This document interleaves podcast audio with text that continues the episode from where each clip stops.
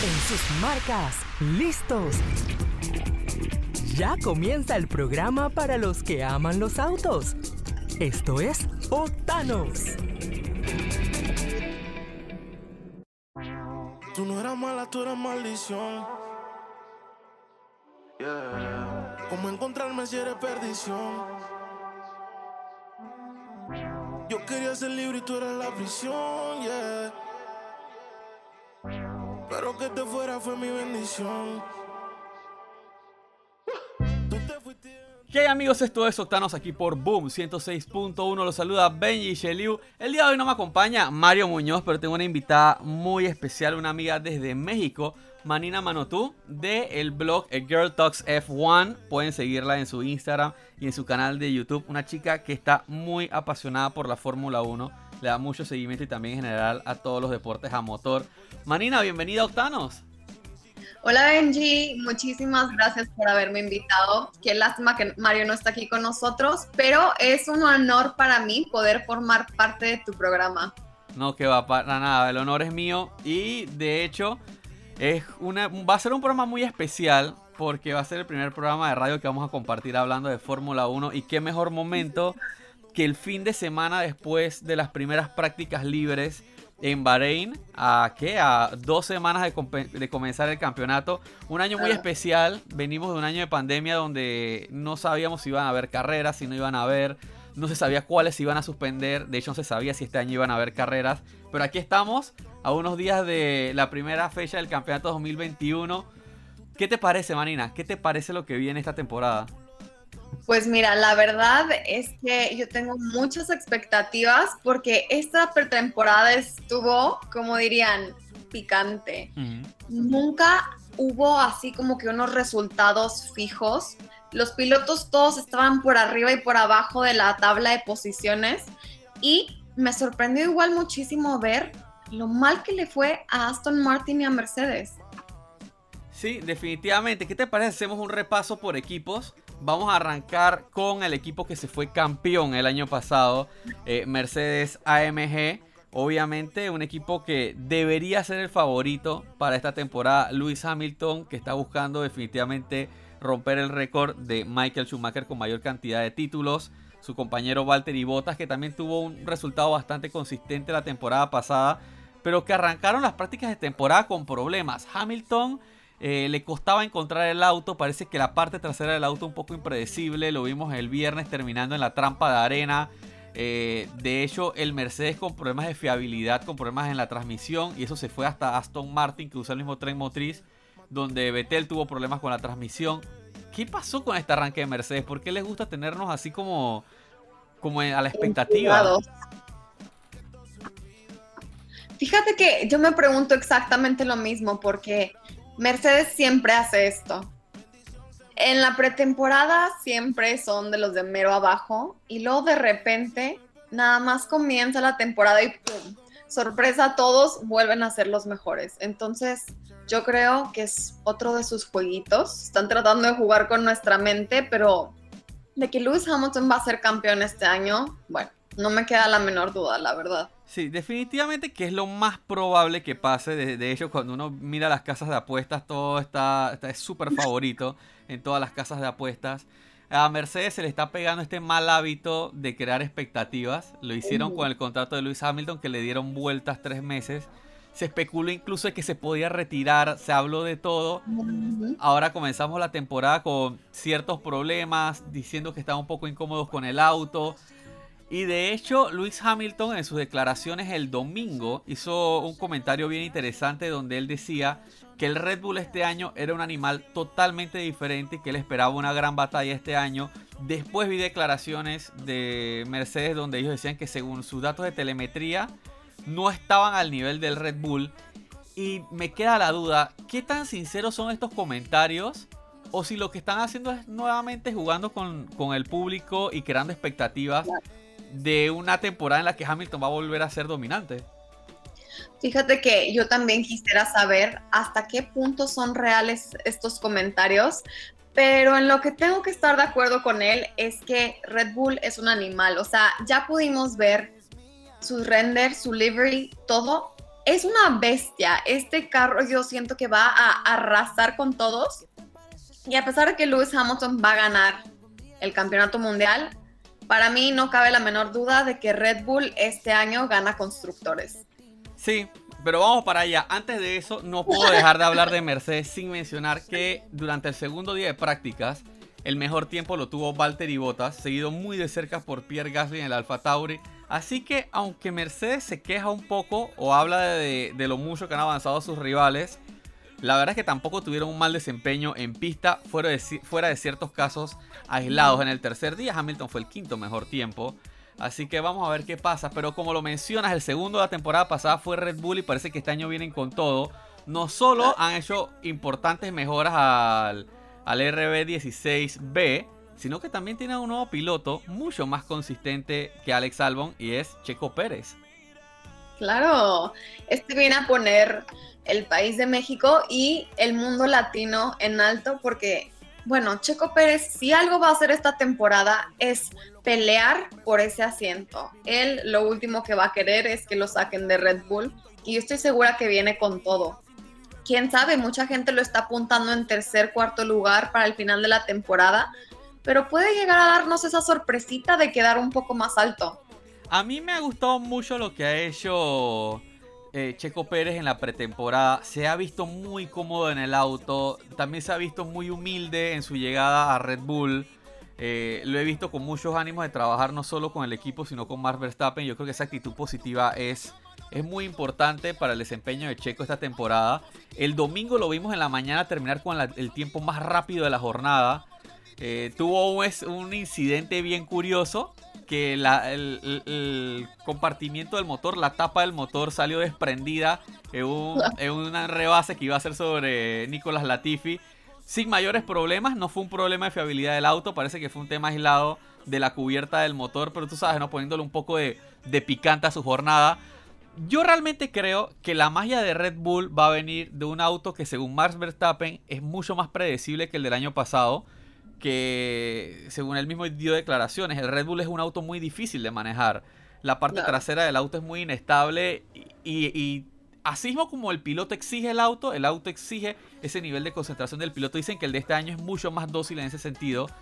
Max Verstappen, pilotazo. Yo creo que tú y yo coincidimos en que puede ser el mejor de la parrilla. Eh, a condiciones iguales, claro, ¿no? Pero también sí, para, mí, Max Verstappen sí es el piloto más talentoso. Lewis Hamilton podrá tener el mejor carro, pero Max Verstappen, no importa dónde lo pongas, él delibera resultados porque lo hace. O sea, él tiene unas agallas y, y aquí lo que él ayuda es que no tiene miedo. O sea, él va, como dirían los españoles, a por todo. Sí, de hecho me gusta mucho la combinación de estilos que vamos a ver entre él y Checo Pérez. Max es un piloto que arriesga más, es un piloto muy agresivo cuando pelea una posición. Checo es más consistente que agresivo, pero tampoco le tiene miedo a los rivales. Yo creo que ahí vamos a ver algo bien interesante entre los dos. Lo más importante para mí es que vamos a ver cómo Max con un piloto mucho más consistente y mucho más peleador que la temporada pasada va a poder escalar más en la puntuación y va a ser más exigido en la parte frontal de la pelea. El año pasado Max peleaba solo contra Bottas y Hamilton. Este año ya tiene alguien que lo acompañe en la pelea. Y como mencionabas, no sé si podemos hablar de que tengamos un nuevo campeón mundial. Creo que Hamilton sigue siendo favorito. Pero en el campeonato de constructores, Checo va a ser vital para sumar los puntos para Red Bull. 100% de acuerdo contigo. Y quién sabe, digo, Max Verstappen igual puede darnos la sorpresa este año sobre todo si el Mercedes llega a estar tan inestable como nos demostraron en la pretemporada. Que a mí me encantaría ver a un nuevo campeón mundial, sobre todo porque en el caso de que ganara Max Verstappen, sería el campeón mundial más joven de la historia de la Fórmula 1. Esto es un título que acompañaría a su jefe de equipo Christian Horner, ya que él ha sido igualmente el jefe de equipo más joven de la historia y el jefe de equipo que ha ganado un título en su plena juventud igualmente, el más joven jefe de equipo en haber ganado un título mundial con Sebastian Vettel. Y yo creo que por eso él está tan aferrado a querer convertir a Max Verstappen en el piloto más joven en ganar un título mundial para que se cumpla ese récord como de el jefe de equipo más joven con el piloto más joven. Sí, eso sería, sería todo un sueño para Red Bull. ¿Sabes que tuve que venir a buscar los números? Porque no recordaba cuánto había sido. Max quedó a solo 9 puntos de Valtteri Bottas. Sí. Y Max eh, tuvo más carreras incompletas que Valtteri Bottas. Max tuvo 5 carreras que no pudo completar. O sea, 5 carreras en las que no sumó puntos. Mejoremos eso, mejoremos la, la fiabilidad del Red Bull esta temporada. Pongamos un Checo Pérez que le haga frente a Valtteri Bottas y le ro- logre robar puntos. Y podemos tener un Max Verstappen que cómodamente podría terminar el 2021 como segundo del campeonato, sin decir que podría pelear por el primer lugar. Yo creo que va a ser una tremenda temporada para Red Bull. No olvidemos Checo Pérez que ganó su primera carrera en el 2020. Que no sabemos qué va a pasar tampoco. Vamos a ver cuando estén los dos en la pista. eh, quién, quién termina siendo el, el piloto titular de Red Bull. Pero yo creo que en general tienen un equipo muy fuerte para la próxima temporada. Vamos a salir de Red Bull. Vamos por los terceros de, la temporada pasada. McLaren. Yo creo que este es un equipo del que da gusto hablar. Porque si hay algo que me ha gustado, más allá del equipo, más allá del rendimiento en pista, es la buena química que tiene Lando Norris con Daniel Ricciardo. 100%. Y es que esto se debe muchísimo al, al equipo con el que trabajas. O sea, si tú te fijas en los McLaren, todo el ambiente es bastante amigable, bastante familiar. O sea, esa despedida que le hicieron a Carlos Sainz es algo que nunca antes se ha visto, o mínimo nunca antes yo he visto en un equipo de la Fórmula 1. ¿Quién despide a sus pilotos? Nadie. Bueno, no lo vimos de Ferrari hacia Vettel, por ejemplo. Bueno, fue, fue algo parecido, pero lo que me gustó de Carlos Sainz fue que hasta video le hicieron, o sea, le hicieron un poquito de todo. Sí, sí, sí. Fue bien emotivo. Ahora, Daniel Ricciardo, y de hecho me lo comentabas tú hace unos días, es un piloto que se deja llevar mucho por las emociones. Su rendimiento puede ser muy bueno cuando está muy cómodo o puede deteriorarse rápidamente cuando él no se sienta a gusto en un lugar y yo creo que eso va a ser un factor determinante ahora que está en McLaren. 100% de acuerdo.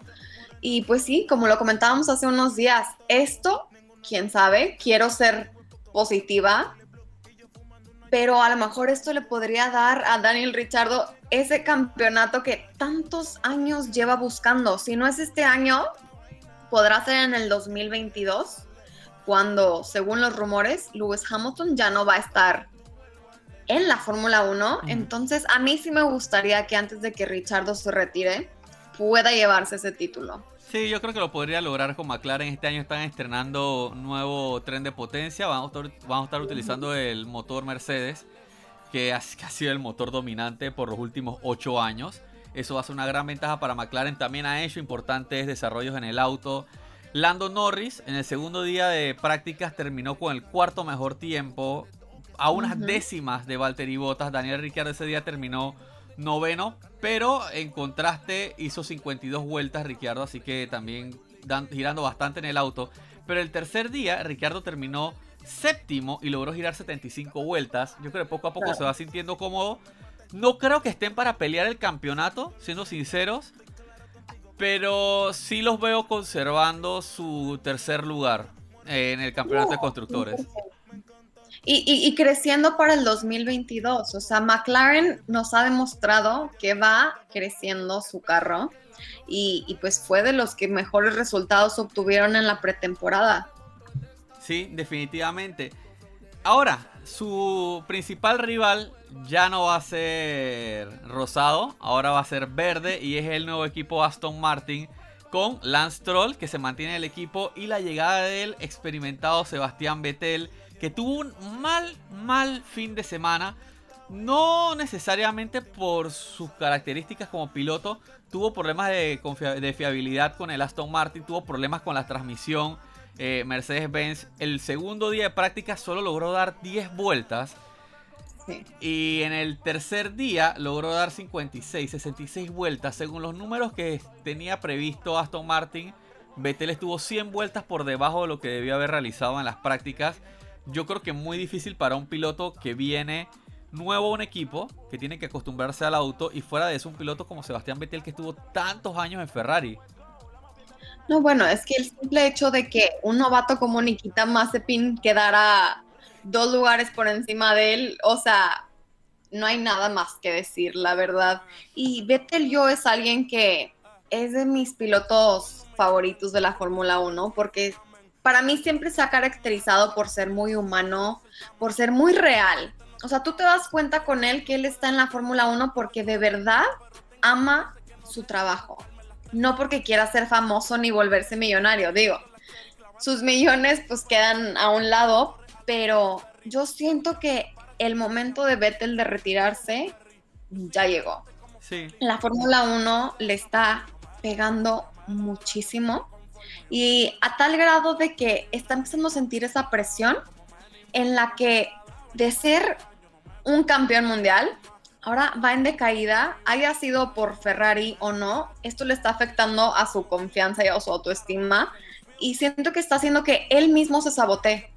Sí, coincido contigo. Creo que el hecho de que Charles Leclerc lo superó ampliamente en Ferrari fue un golpe muy duro para él. Eh, de hecho, él también hace, creo que dos temporadas atrás, hablaba de cómo la exigencia de ser un piloto de Fórmula 1 afectaba su vida personal. Eh, entonces yo siento que él ya le, cuesta hallarse en la Fórmula 1 a un nivel competitivo en el que él quiere estar. Él es campeón mundial. Yo creo que sí, ya va llegando la hora y creo que el momento determinante va a ser esta temporada con Aston Martin. Si lo hace bien, quizás lo veamos un par de años más, pero si repite los números que tuvo con Ferrari, yo creo que ya va a ser hora de que él mismo diga mi tiempo en la Fórmula 1 ha terminado, por lo menos como piloto. Sí, 100%, porque a diferencia de Kimi Raikkonen, pues a Kimi ni le hace, ni le pone, ni le quita. O sea, él mismo dice que ahorita está viendo la Fórmula 1 como su hobby. Ya ni siquiera lo ve como su pasión, ni está buscando obtener lugares altos. O sea, pero Sebastián Vettel sí está buscando obtener buenos resultados, entonces, pues aquí está muy contradictorio esto. Además que Kimi, después hablamos de Kimi cuando lleguemos allá, pero ayer estaba viendo el video, creo que fue en el Gran Premio Portimao, que salió casi 16 y se metió entre los primeros 10, no sé si recuerdas esa, esa carrera.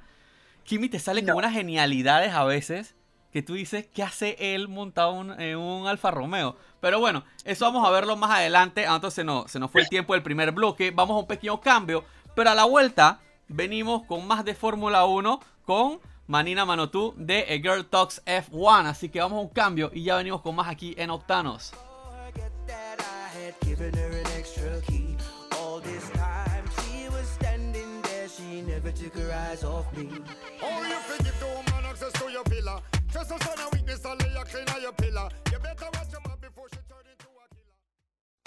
Vamos a una pausa. Ya volvemos con más de Octanos. Este verano tienes 600 razones para disfrutar de un nuevo Kona Turbo. Abona 2032,90. Con tu compra, te abrimos una cuenta de ahorros de 600 balboas. Cotiza online o visita nuestras sucursales. Hyundai. 7 años de garantía Petroautos. Garantía de 7 años o 150 mil kilómetros. Precio no incluye ITBMS. Promoción válida del 1 al 31 de marzo de 2021 para autos financiados con Multibank. Ver condiciones en hyundai.petroautos.com. Síguenos en nuestras redes sociales en arroba Octanos Media.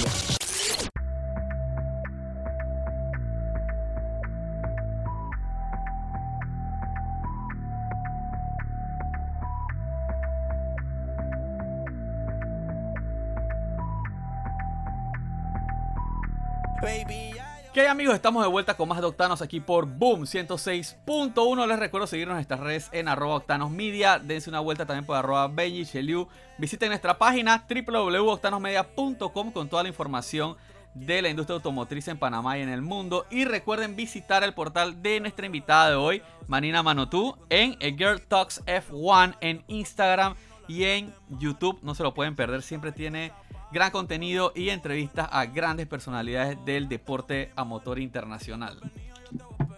Muy pronto ven New, igualmente en mi canal la próxima semana para que no se pierdan nuestra entrevista juntos. Tienen que verlo porque hay un par de temas controversiales que quiero que ustedes me den su opinión. Vamos a seguir con nuestro listado, Manina, porque viene un equipo al que, al que esta temporada le ganó, le ganado un cariño especial, el equipo Alpine ¿Alpine o Alpine? Pues mira, vamos a dejar ese debate a nuestros espectadores a ver qué creen ellos, Alpine o Alpine. Necesitamos un francés que nos diga cómo lo dirían ellos allá. Esta temporada el equipo viene con Esteban Ocon, regresa a la Fórmula 1 Fernando Alonso. ¿Qué piensas de este equipo, Marina? Bueno, Benji, como lo hemos platicado anteriormente, tú sabes lo que pienso de Fernando Alonso esta temporada. Él nos ha demostrado que es de los mejores ingenieros de la Fórmula 1, a pesar de ser piloto.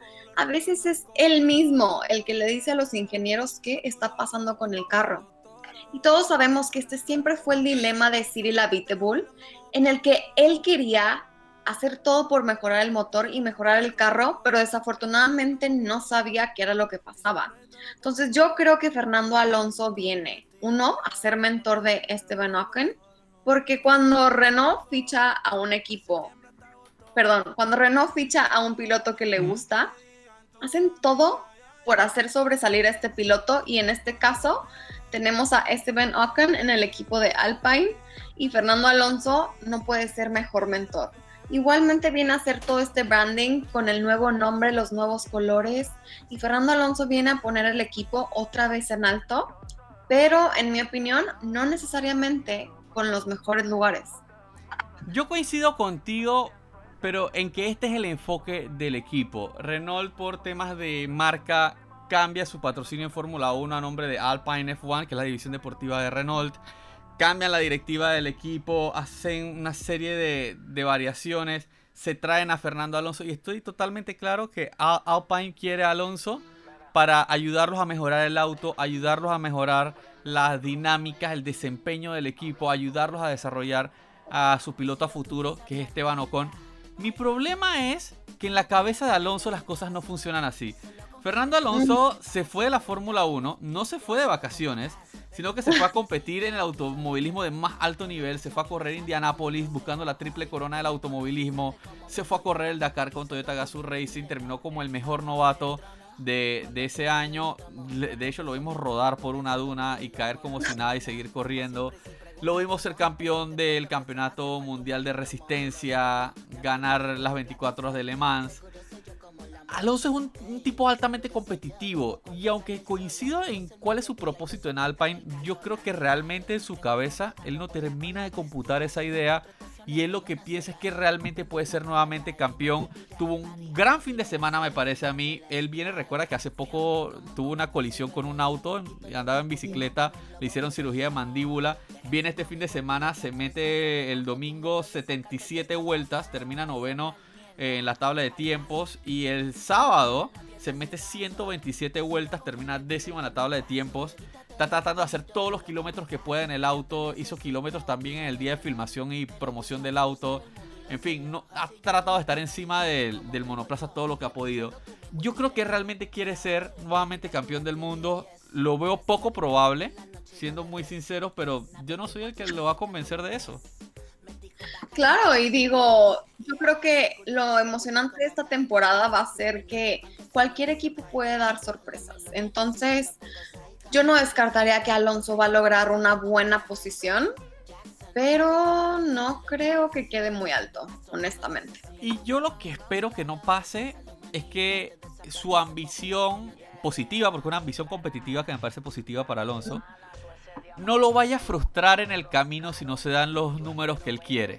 Ya lo vimos anteriormente pasar por eso. Sabemos que cuando él no logra el desempeño que él quiere, arremete contra el equipo, arremete contra todo a su alrededor. Y espero que esa no sea la historia de su regreso a la Fórmula 1. Ahora, tus favoritos, los rojos Ferrari, Charles Leclerc y Carlos uh. Sainz. ¿Será que salen del fondo esta temporada? Pues mira, peor que la temporada pasada, Ferrari no puede estar.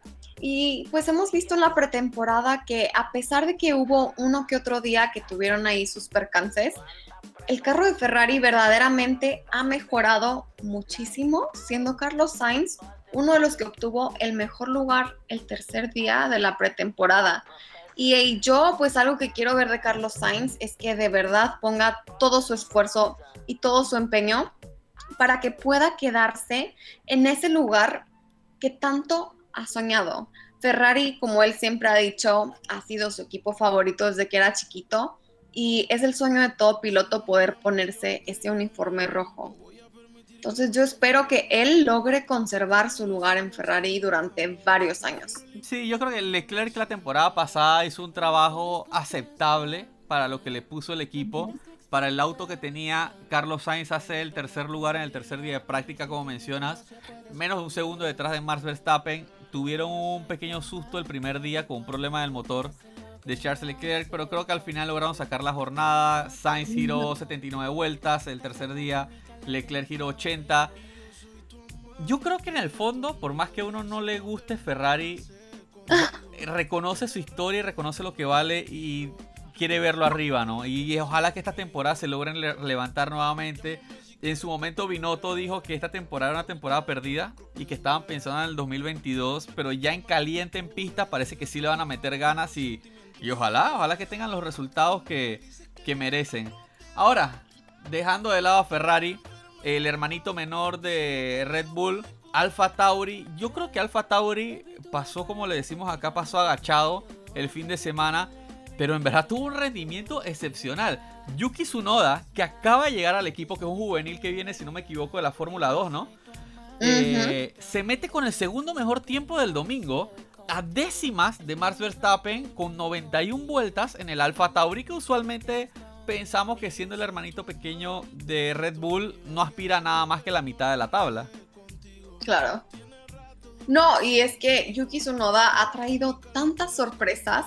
O sea, no solo el equipo de Alpha Tauri, que como al igual que tú, yo también opino que trajeron bastantes sorpresas positivas en esta pretemporada, pero Yuki Tsunoda viene arrasando, o sea, chiquito pero picoso, así como lo ves de seriecito y tranquilito él, sí viene con mentalidad de ganar.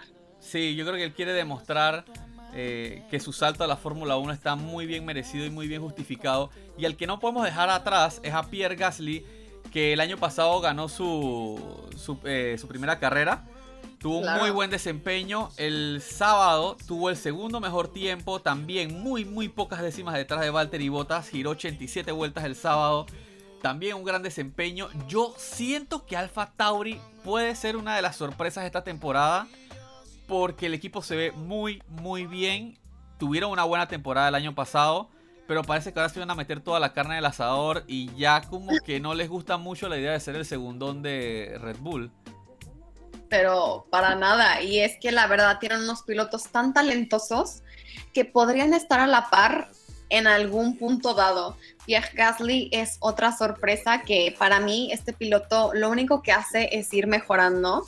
Y, bueno, muy pronto se está convirtiendo en los favoritos de todos, inclusive de los míos, la verdad. Sí, la verdad yo creo que ha madurado mucho eh, en la última temporada y se nota, se nota no solo en su estilo de manejo, sino en su propia actitud. Eh, creo que, va, a ser, va a ser interesante esta temporada. Yo creo que si hay alguien al que hay que ponerle un ojo es a, Alfa Tauri. Luego de eso, yo vamos con los tres equipos colistas. Los equipos que se pelean por no quedar de últimos. Alfa Romeo Racing, con uno de, yo creo que una de las personalidades más grandes de, de la parrilla. Kimi Raikkonen y Antonio Giovanazzi con un desempeño modesto en un auto que no ha logrado brillar pero quizás esta temporada sea un poco diferente. ¿Cómo, cómo ves el desempeño de Alfa Romeo este año? Uy, pues esperemos, porque Antonio Giovinazzi estaba muy sorprendido que no fue él el que quedó en Ferrari este año y que fue Carlos Sainz. Pero pues yo creo que a lo mejor es como el caso de otros pilotos de que están en equipos de abajo y no han podido demostrar de lo que están hechos. Puede que pase lo mismo con Antonio Giovinazzi. Nadie, nadie le da como ese merecimiento que, bueno, valga la redundancia que merece. Y a lo mejor podría sorprendernos en otro equipo. En cuanto a Kimi Raikkonen, vuelvo a lo mismo. Él aquí solo está de paso, solo lo está tomando como un hobby. Y a él le da absolutamente lo mismo si gana o si pierde. Sí, tiene momentos de que hace maniobras brillantes. Eh, que tú sabes que no va a terminar en el podio, pero solo verlo hacer rebases como solo lo hace Kimi son parte del espectáculo de un fin de semana de carreras. Después de eso vamos a tener al equipo Haas, el equipo estadounidense Haas, que pintó su auto con colores estadounidenses o con colores rusos. Pues ahí es un poquito de ambos.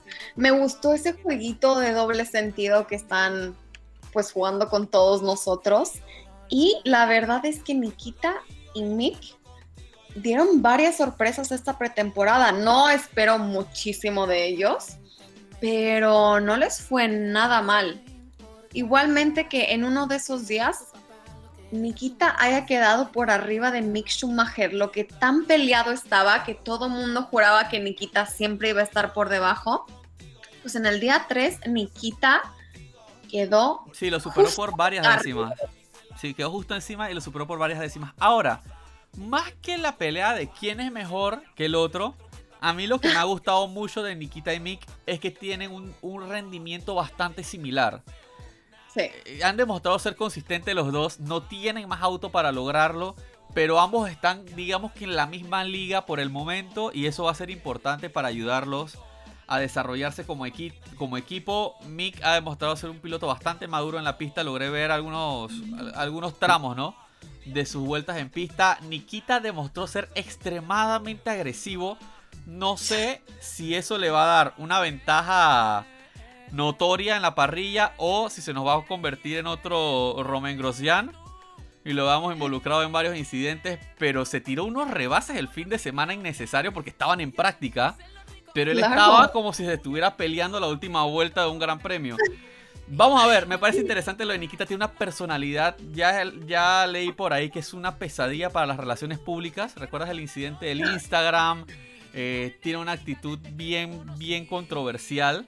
Pero vamos a ver, parece que el equipo ya está tratando de moldearlo poco a poco. Vamos a ver si se deja, si se deja manejar el ruso. Y por último, y, pero no menos importante, y, y, un piloto que fue muy importante en la temporada 2020, el equipo Williams bajo nueva administración con George Russell y Nicolas Latifi. Russell, yo creo que Russell fue, fue como un el cuento de hadas del 2020. 100%. Yo creo que él debió haber ganado el piloto del año. Pero bueno, me parece que se lo llevó Max Verstappen. Pero es que Russell, a mí yo ya quiero que se desocupe un lugar en cualquier equipo de alta gama para que él pueda salirse del equipo de donde está. Dicen, los, dicen los rumores que él tiene el puesto prometido en Mercedes-Benz. Eh, ya sea que se retire eh, Lewis Hamilton al final de esta temporada o que efectivamente también se vence el contrato de Valtteri Bottas. Me gustaría verlo. Él hizo una carrera excepcional el día que entró en reemplazo de Lewis Hamilton por el tema de su, de su caso de COVID. Yo no creo en las conspiraciones de nada, ni de vacunas, ni de COVID, ni de nada, pero sí creo en la conspiración de que Mercedes lo echó para atrás porque su desempeño fue abismal. Yo creo que la única conspiración del 2020 que me creo. Quiero verlo, quiero verlo corriendo en Mercedes y creo que George Russell tiene, tiene un gran futuro por delante. El Williams ha demostrado ser mejor que el Williams del año pasado. La Latifi tuvo séptimo el día sábado. Eh, George Russell también tuvo buen desempeño el día 3. Terminó sexto. Eso es muy bueno para Williams, que de hecho le costaba pasar la primera ronda del sábado de clasificación. No creo que vayan a dar para más, pero con que se metan en la mitad de tabla y le den el espacio a George Russell de desarrollarse como piloto, yo creo que eso quedamos todos satisfechos. Sí, 100%. Y que Williams poco a poco vaya regresando al lugar donde una vez estuvo. Bueno, a nosotros se nos está acabando el tiempo del programa. De hecho, ya estamos metiendo un poquito de overtime. Pero antes de irnos, Manina, te quiero preguntar algo.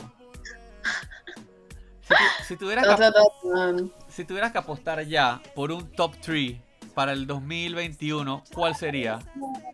Dime tu podio final de la temporada 2021. Yo te voy a decir el mío, pero yo soy el. Louis Hamilton, Max Verstappen y Valtteri Bottas. Ay, qué miedo. ok, está bien. Yo me la voy a jugar un poco definitivamente que las probabilidades están a favor de Luis Hamilton, así que lo voy a poner de primero. Me quedo con Max Verstappen y Checo Pérez. Voy a sacar, voy a sacar a Valtteri Bottas. Me gusta, me gusta. Vamos a ver, bueno, coincidimos en que Hamilton tiene, digamos que el favoritismo para esta temporada. Vamos a ver qué pasa.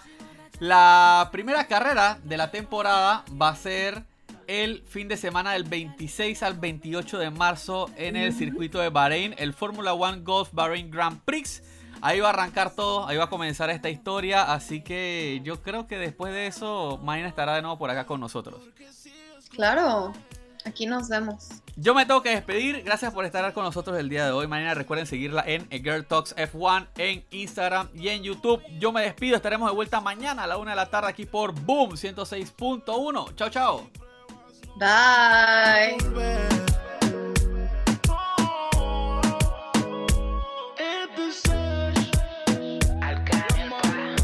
Ustedes saben quién es el mejor en esto. Let my baby boy